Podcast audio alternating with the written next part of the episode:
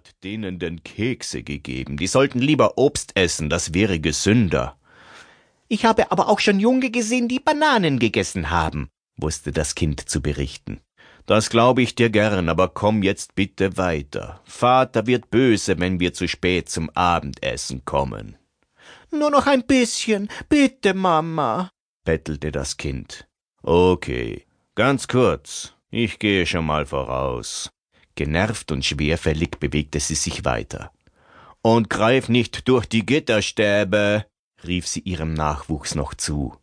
Doch das Kind hörte diese Worte seiner Mutter nicht mehr. Es hatte schon durch die Stäbe gegriffen und dem verblüfften Menschenkind seine Kekse gestohlen.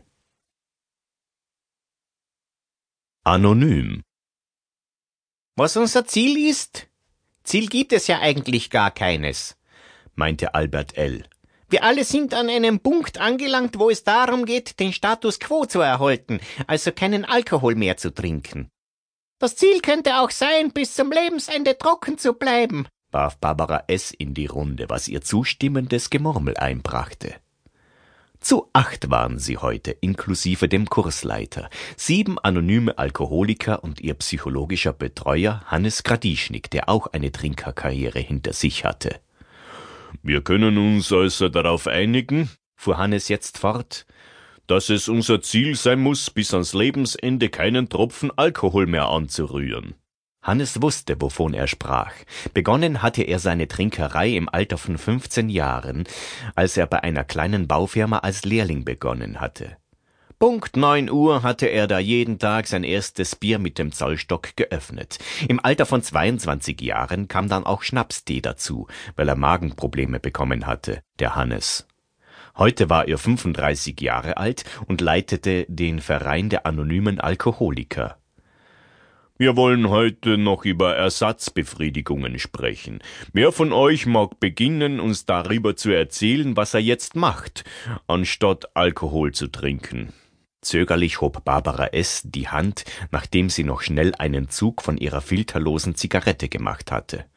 Ich trinke halt Kaffee, meinte sie mit kratziger Stimme. Schwarz mit Zucker, weil Milch vertrage ich nicht. Aha, sehr gut, erwiderte Hannes. Wie viele Schalen trinkst du pro Tag? Circa zwanzig werden es schon sein, antwortete Barbara, nachdem sie noch einmal ihre Zigarette mit zittrigen Fingern zu den Lippen geführt hatte. Die anderen Anonymen nickten zustimmend. Ich trinke auch mindestens fünfzehn Tassen Kaffee am Tag, meinte jetzt Albert L. Wir sollten aber trotzdem darauf achten, mischte sich Hannes jetzt wieder ins Gespräch ein, dass unsere Ersatzbefriedigungen nicht zur Sucht werden. Auch zu viel Kaffee kann den Körper schädigen. Habt ihr es schon einmal mit Sport versucht? Ja, ich gehe manchmal spazieren, meinte Barbara und hustete in ihren Handrücken. Das ist ja schon ein Anfang, lobte jetzt der Hannes. Bei sich dachte er, dass es für das fette asoziale Stück sowieso keine Rettung mehr geben würde. Lächelnd sah er auf die Wanduhr und beendete die wöchentliche Zusammenkunft der anonymen Alkoholiker. Bleibt trocken, gab er ihnen noch mit auf dem Weg.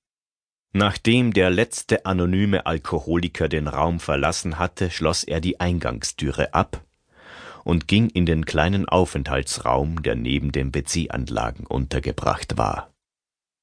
Aus dem Kühlschrank holte er sich etwas zu trinken und setzte sich an den Bistrotisch. Es war die Zeit für Veränderungen gekommen. Zisch, klack, machte die Diskonterbierdose. Zufrieden leerte sich Hannes G. das Getränk in die Kehle. Aufgebahrt. Gegrüßet seist du, Maria, Franz Steinwenders Leichnam lag zwischen umgeworfenen Blumenvasen, aus denen stinkendes Wasser rann.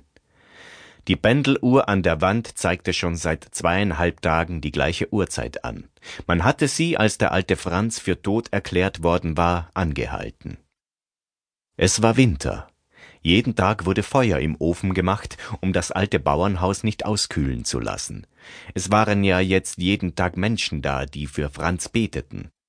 Franz Leben hatte vor zwei Tagen ein abruptes Ende genommen, als er beim Streichen der Untersicht